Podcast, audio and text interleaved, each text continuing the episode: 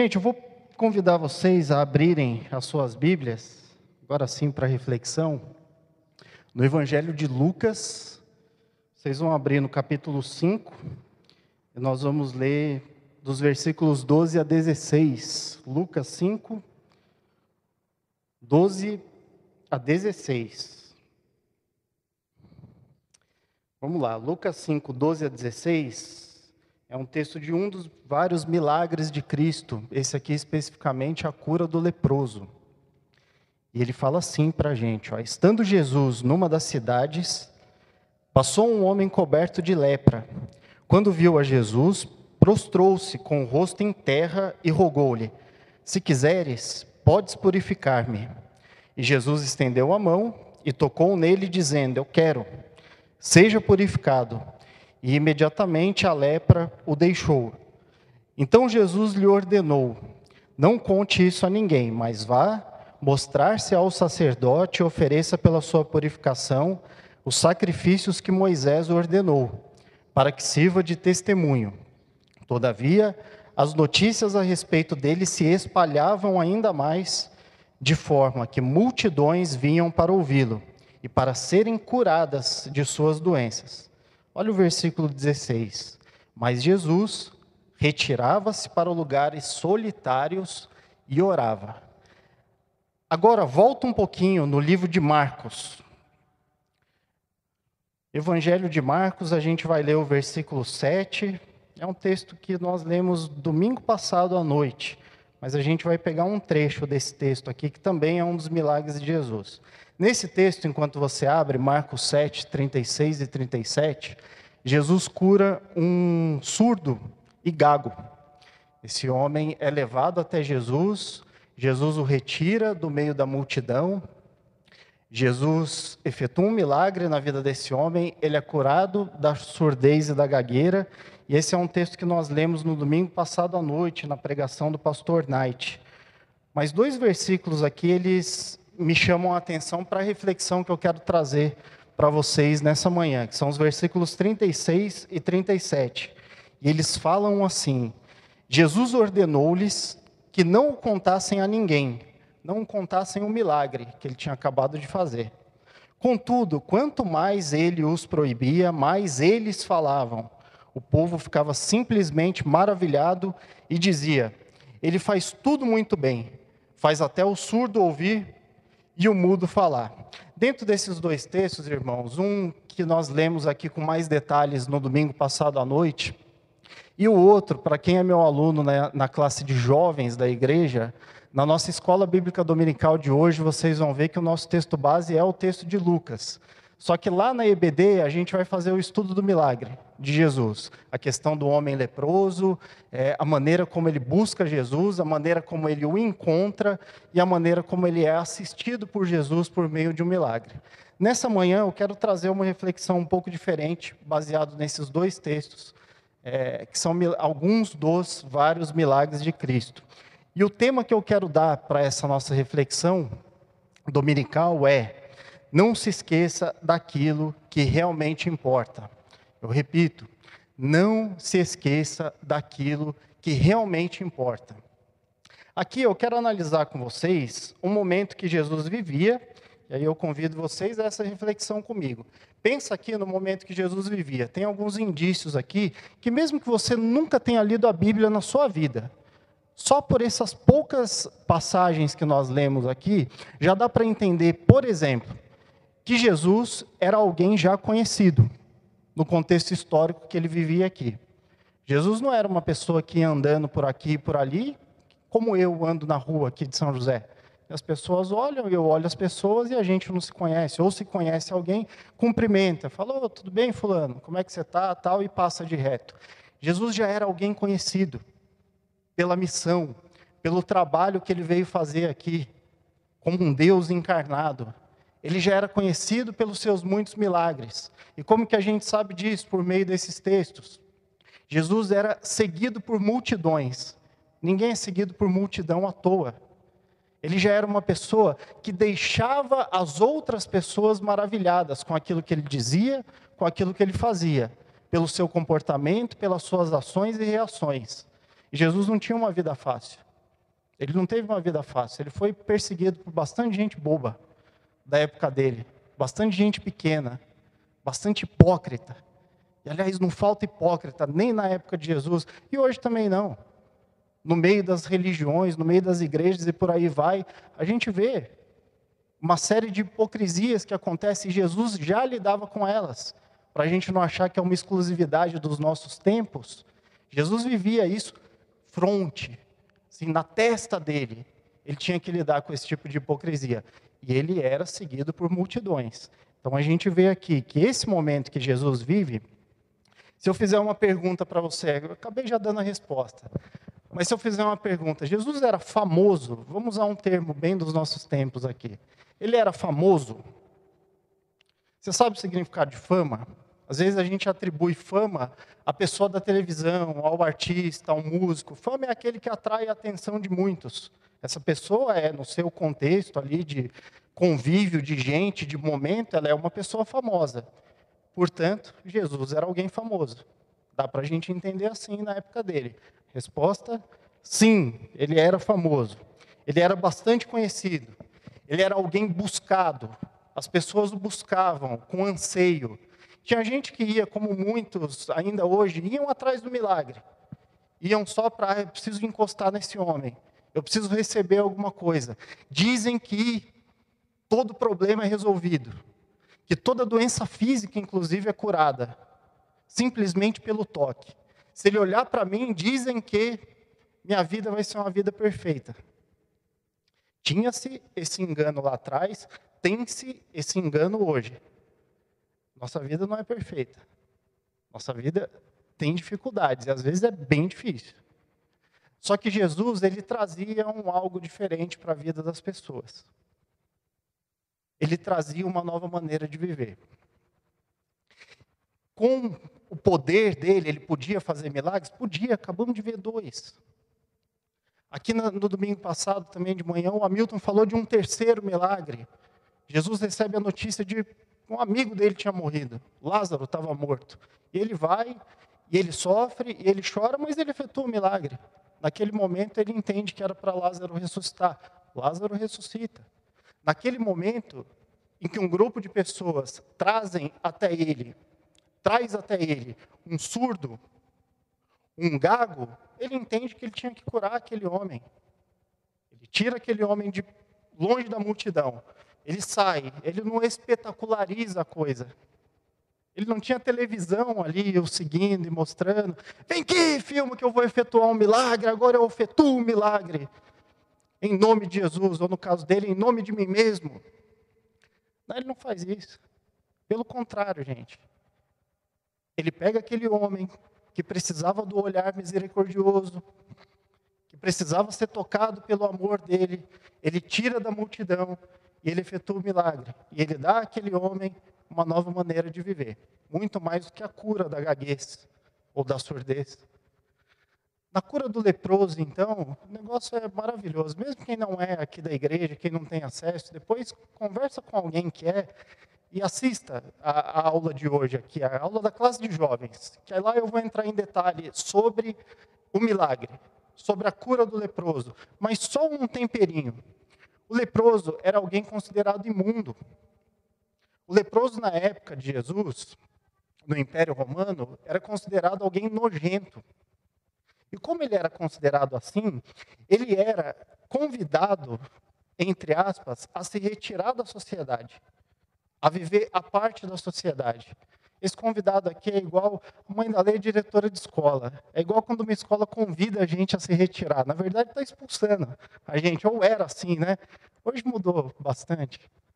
Minha sogra, a tia do Bruno, a Ana, a tia do Bruno, a Rose, Monize, sabem bem dessa realidade. Na minha infância, quando um amiguinho chegava a notícia de que oh, o amiguinho foi convidado a se retirar da escola, na verdade ele estava sendo expulso.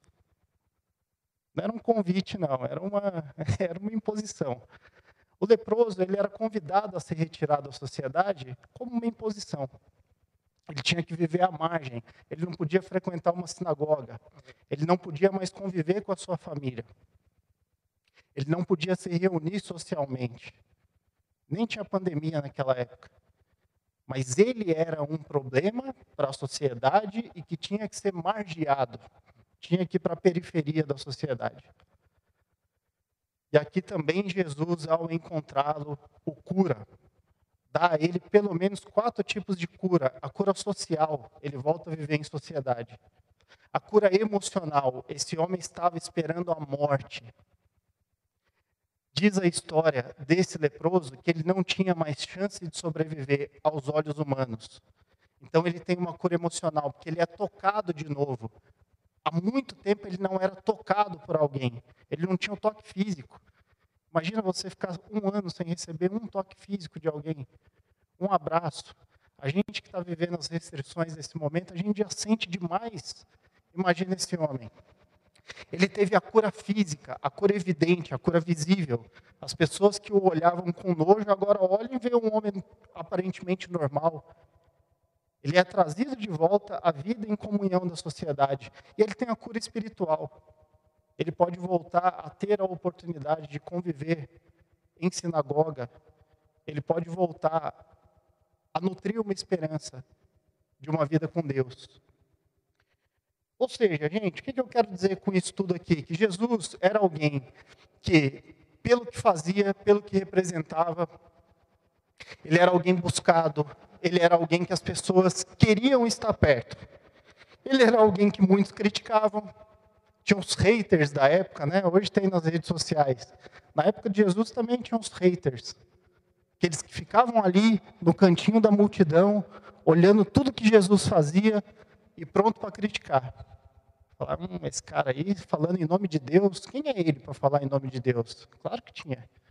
Tinha bastante gente que olhava para Jesus e fazia esse tipo de comentário, que até ficava ali no meio da multidão assim, ó, olhando assim, aí uma pessoa olhava para ele, sorria, tal, mas no fundo estava ali com o coração tomado pelo mal, pela maldade, pela raiva, nutrindo ali uma ironia contra Jesus, o desejo de derrubar Jesus. Mas diz a Bíblia aqui também, em Marcos 7,37, que o povo ficava maravilhado.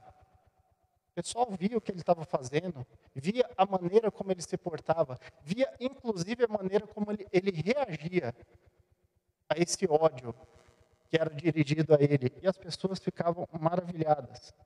Agora, num outro momento, isso que eu queria refletir mais profundamente com vocês e até para chegar no momento especial que a gente vai viver aqui hoje.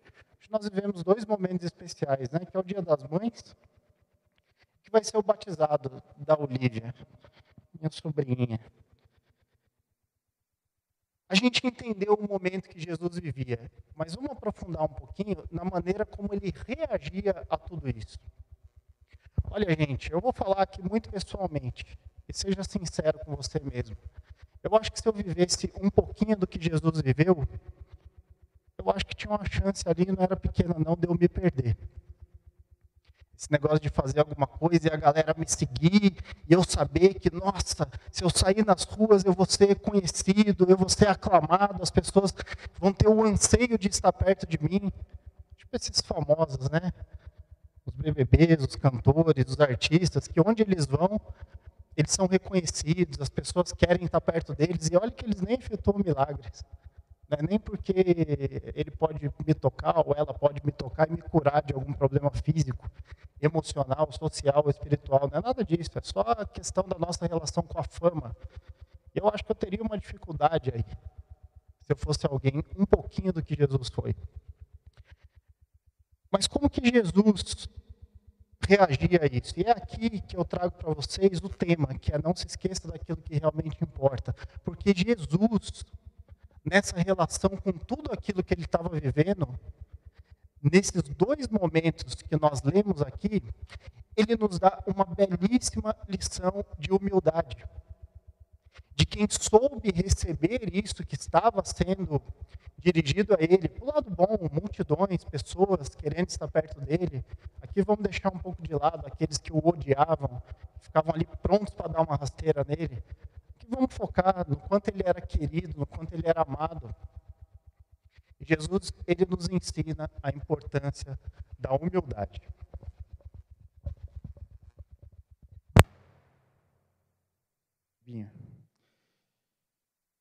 Ele não se deslumbra. Vocês sabem o que é deslumbramento? É você se perder em alguma coisa que aconteceu na sua vida, você se encantar, o seu pé sair do chão. Você perde a noção aqui da vida real. Você perde a noção daquilo que você representa. Você perde a noção de que pessoas em volta de você estão passando por problema, por dificuldade. Você fica deslumbrado. Você flutua. Você sai desse mundo real aqui de problema, de doença, de dificuldade, em que muitas vezes você tem que começar o seu dia com o seu joelho no chão, ou terminar o seu dia com o seu joelho no chão, se colocando dentro da sua limitação diante de Deus, Deus Pai, Deus Filho, Deus Espírito Santo. E por que, que ele nos ensina isso, gente? Porque Jesus ele não buscava reconhecimento. Jesus não buscou essa fama. Ele não veio para cá e falou: a minha missão é ser famoso. Eu quero que quando eu chegar lá pelos meus 30, 30 e poucos anos, eu ande por aí e a galera venha atrás de mim. E onde eu pisar, eu seja conclamado a estar ali. Eu quero que as pessoas queiram a minha presença. Ele não faz nada disso. Jesus era bem consciente do que ele veio fazer aqui. Ele não veio para buscar aprovação. Aliás, a régua de sucesso dele não se baseava muitas vezes na nossa régua de sucesso. Ele não estava atrás de número de seguidores. Ele não estava preocupado se era um precisando de um milagre ou se era uma multidão que ficava maravilhada com ele. Aqui não é Jesus falando isso, eu estou em busca da multidão. Não. Essa relação que muitas vezes nós, principalmente os um pouco mais jovens, têm com as redes sociais, de ficar ali atento, deixa eu postar e ver quantas pessoas vão interagir, ou no termo técnico, vão engajar com a minha publicação. Deixa eu ver se eu vou receber tantos comentários, tantas mensagens. Às vezes a gente faz isso, né? Com vergonha eu digo que eu já deletei uma postagem ou outra que não teve a repercussão que eu esperava. Eu postava lá, opa, tá demorando para ter, achei que ia ter repercussão. Eu ia deletava. Imagina Jesus, né? Opa, deixa eu pisar aqui. Nossa, eu esperava pelo menos mil pessoas. Tem só cem. Ó, discípulos, vamos daqui. Vamos sair daqui. Está muito pouco, está muito pouco. O engajamento aqui está baixo. Essa nossa relação com rede social não era a relação que Jesus tinha com os seres humanos. Quando Cristo poderia surfar nessa onda do sucesso, o que, que ele faz em Lucas 5, 16? Ele se retira, ele faz um retiro na vida dele para orar. Quando Jesus estava ali com pessoas maravilhadas, o seguindo, ele se retirava sozinho, em ambientes solitários, e ele orava. Gente, todos nós, pais, em especial hoje Bruno, em especial hoje Letícia, dentro disso que a gente está vendo aqui, dentro da criação que vocês vão dar para a Olivia, não se esqueçam daquilo que realmente importa. Isso serve para todos nós, mas principalmente para quem está dando os primeiros dias nessa caminhada mágica da criação de um filho. Eu ainda estou no começo também, é pequenininho, mas vocês em especial estão aí nos primeiros dias. Não esqueçam daquilo que realmente importa. Quantas vezes nós não desejamos e até oramos pelo sucesso dos nossos filhos, mas com o olhar de sucesso que nós temos. Nós, em geral, seres humanos, não, não eu ou você especificamente, nós, seres humanos, nós oramos para que os nossos filhos tenham uma escolarização na melhor escola possível, e às vezes nós nos matamos para isso, entre aspas. Nós oramos para que os nossos filhos cresçam tendo a melhor educação, para ir para a melhor faculdade, para ter um bom emprego, para ter o melhor salário possível. Nós vamos pedindo que o meu filho possa, ele está estudando para morar em tal país, que isso aconteça, que quando ele tiver a independência dele, ele more numa região nobre, numa casa bem protegida, com bastante conforto. E a gente vai falando dessas benesses dessa vida como se fosse isso o foco de todos nós, como se fosse esse o foco que nós devêssemos ter. E aqui, gente, só para não ficar já, desde já, desde esse começo, uma fala inocente ou uma fala rasa demais em relação a isso, não tem problema nenhum. O seu filho estudar numa boa escola, o seu filho ter a oportunidade de fazer uma faculdade, o seu filho ter um bom emprego, não tem problema absolutamente nenhum desde que isso não seja o foco central na sua vida como pai, na sua vida como mãe ou na vida dele próprio, aprendendo isso com você. A gente esquece muitas vezes, no entanto, daquilo que realmente importa. E aí, para todos nós, para vocês, Bruno, Letícia, na relação com a Olivia, o que realmente importa é uma vida plena de comunhão com Deus. O que realmente importa e não tem como falar algo diferente disso é o serviço que a gente pode dedicar à causa do Evangelho, a transmitir aquilo que Jesus transmitiu para a gente por meio da sua vida e que ficou de ensinamento por meio da sua palavra. É ter um olhar cuidadoso de que essa vida aqui ela passa. A gente está diante de um cenário que tem evidenciado isso para a gente, infelizmente. O quanto essa vida aqui ela é breve, ela é um sopro. Tiago 4 às vezes a gente faz plano para todo lado, a gente pensa nisso, a gente pensa naquilo, e a gente esquece que a nossa vida é parecido com uma névoa, que você vê, você vira, você volta a olhar e ela já se desfez, ela se dissipou, ela não está mais ali. E às vezes a nossa vida é assim, a gente não consegue determinar que eu quero viver tantos anos, eu quero e eu determino que o meu filho viva tantos anos. Não conseguimos. Não conseguimos. Isso está bem evidente, bem perto da gente, inclusive nesse momento. Mães e pais, orem pela vida espiritual dos seus filhos. Confiem que todas as demais coisas serão acrescentadas quando a busca pelo reino de Deus e a sua justiça estiver em primeiro lugar. O mais que vai vir e que venha e que seja bom que seja algo a se desfrutar, a louvar a Deus por isso, que venha no entorno da vida. Não traz isso para o meio do seu coração. Não traz isso para o foco da sua mente. Eu desejo muito que meu filho, se você me perguntar, né? O que você deseja para o seu filho? Eu desejo muito que ele seja um bom menino. desejo muito que ele receba, assim, uma boa escolarização que ele tenha condições de viver com o sustento do seu trabalho, que ele forme uma bela família. Desejo. Tudo isso daí. Eu quero muito ver o Lucas tendo boas relações com as pessoas, sendo querido, querendo as relações. Se ele puder um dia viver coisas que eu mesmo não pude viver até aqui, falar quantas línguas forem, viajar mundo afora, que ele viva isso que ele possa viver. Mas nada, nada se compara ao desejo que eu tenho de vê-lo sendo um servo bom e fiel de Cristo Jesus, nosso Senhor e Salvador. Não tem oração que eu faça com mais profundidade, com maior desejo e anseio do que ver esse menino crescendo no caminho de Deus.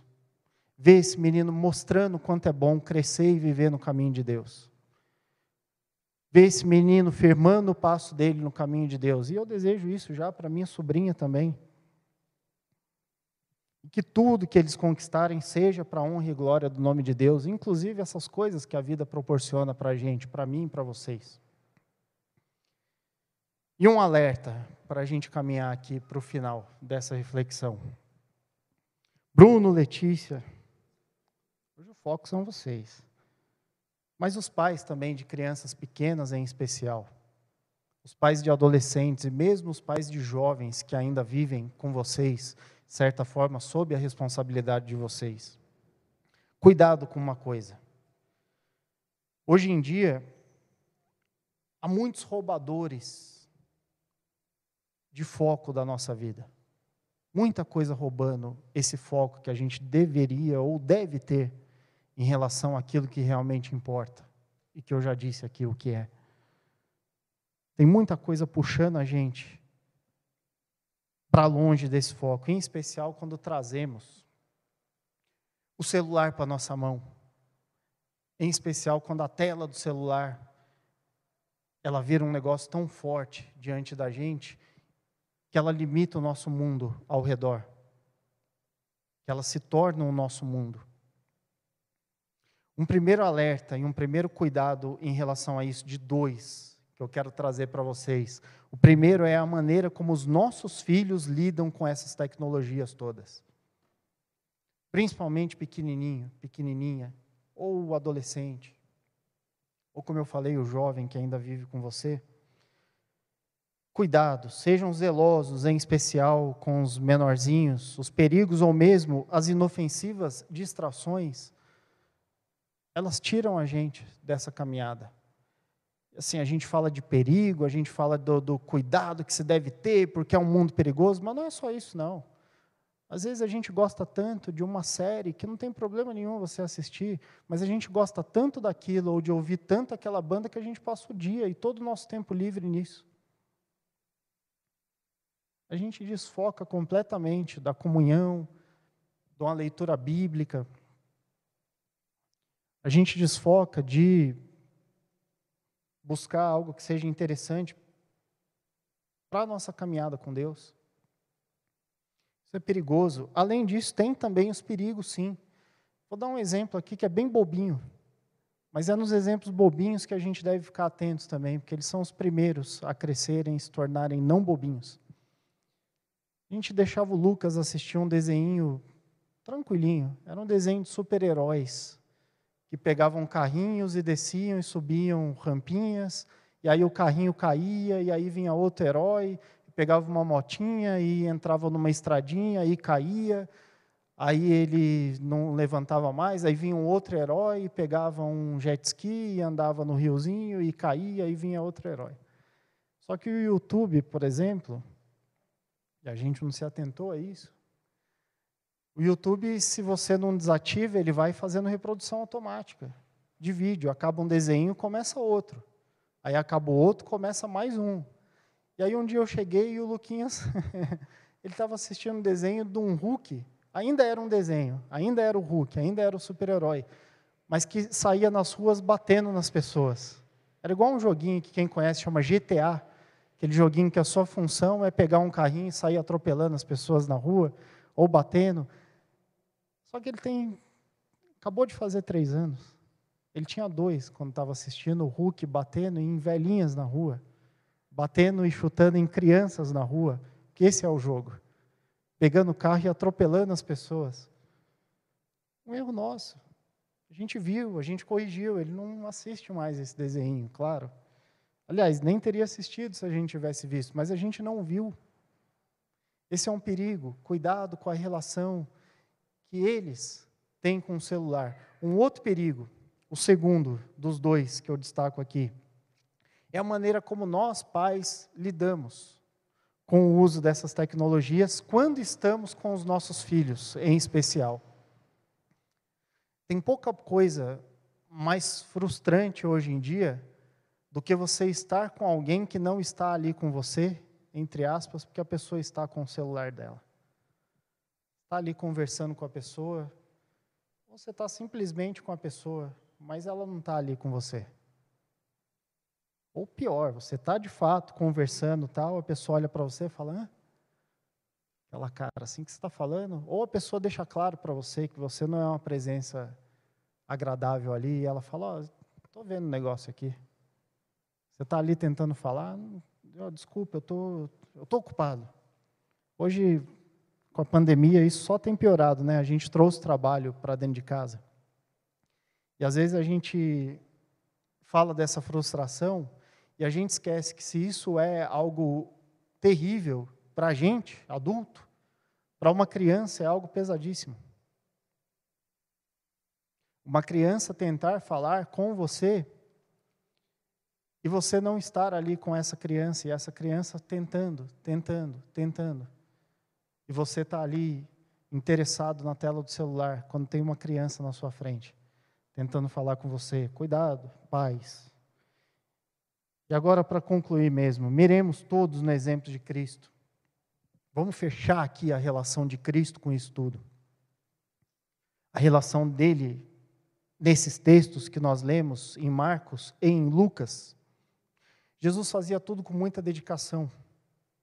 Isso é uma primeira coisa que a gente precisa se atentar. Como pais e mães, se a gente não for pai e mãe dedicado, gente, é, a gente vai perder. Não dá para não ser um pai dedicado, uma mãe dedicada. Tem essa opção não. Jesus não negligenciava a sua vida de oração, ele estava em constante comunhão com o Pai. Quando o negócio, a badalação, a multidão, a fama chegou e bateu à porta de Jesus, a opção dele, em vez de se jogar para aquele mundo, para aquele universo, consciente do que ele veio fazer aqui, a opção dele era se retirar e orar, e falar com Deus, e continuar passo a passo, cumprindo a tua missão. Cumprindo aquilo que ele veio para fazer no meio de nós. Ele concentrava-se nesses momentos de retiro e de oração. Isso é uma coisa que hoje também nós devemos zelar muito, viu, gente? A nossa vida aqui, eu tenho certeza que eu posso falar sem medo de errar. Vocês vão concordar. A nossa vida aqui hoje entrou num giro frenético trabalho, estudo, compromisso, reunião disso, reunião daquilo, Zoom, Skype e essa coiseira toda, WhatsApp. Era mais fácil quando não tinha isso daqui, mas hoje tem. E aí a relação e o lance é a maneira como nós lidamos com isso. Hoje tem as facilidades, tem as benesses. Eu estou lendo a Bíblia aqui no celular. Às vezes a gente precisa falar com a pediatra do Lucas, a gente fala pelo celular. Tem essas facilidades também para os pais e para as mães. Às vezes a gente precisa saber onde o nosso filho está, a gente vai pelo celular. Só que, se a gente não tomar cuidado, se a gente não buscar em Deus esses momentos de dar uma parada, de fazer uma reflexão, algo que estamos fazendo aqui agora, com alegria, eu não vejo quase ninguém aqui com o celular na mão. Não vou falar todo mundo para não errar. Mas aqui, pelo menos na minha frente, está todo mundo. Imagino eu prestando atenção nesse momento que a gente está refletindo sobre a Bíblia. Jesus jamais esquecia daquilo que realmente importa. E que sejamos assim nas nossas vidas, que sejamos assim na incrível missão e na incrível responsabilidade que Deus confiou a nós de sermos pais. Amém? Vamos orar. Nosso Deus e nosso Pai, hoje nós te louvamos de um jeito muito especial pela vida de todas as mães, as que se encontram aqui, as que nos acompanham pela transmissão da internet, as mães com as quais nós vamos hoje nos encontrar, dar um abraço, dar um beijo. Eu louvo pela vida de todas as mães têm uma relação com esse momento que nós estamos vivendo aqui. Que o Senhor abençoe dê àquelas que já cumpriram as suas missões é, o regozijo de olharem para a vida de seus filhos, o descanso de terem completado as suas missões, dê ânimo, responsabilidade, muito amor àquelas que estão vivendo essa missão ou que estão começando a viver essa missão. Como hoje nós temos aqui a lei, que está dando os primeiros passos da maternidade com a Olivia. Nós oramos também por esse momento que nós vamos viver aqui, de ver a nossa pequenininha sendo batizada, sendo apresentada diante do Senhor. Nos abençoe, Pai, dentro disso que nós lemos aqui, dentro do maravilhoso, do incomparável exemplo de Cristo, que nós busquemos ao Senhor e as tuas coisas em primeiro lugar, e as demais vão sendo acrescentadas.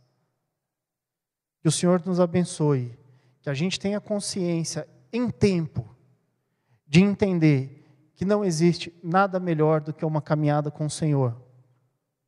Uma caminhada que vai ser difícil, que vai ter problema, a gente vai continuar dormindo, muitas vezes chorando, mas o Senhor caminha com a gente. Isso traz uma leveza e uma paz que excede todo entendimento.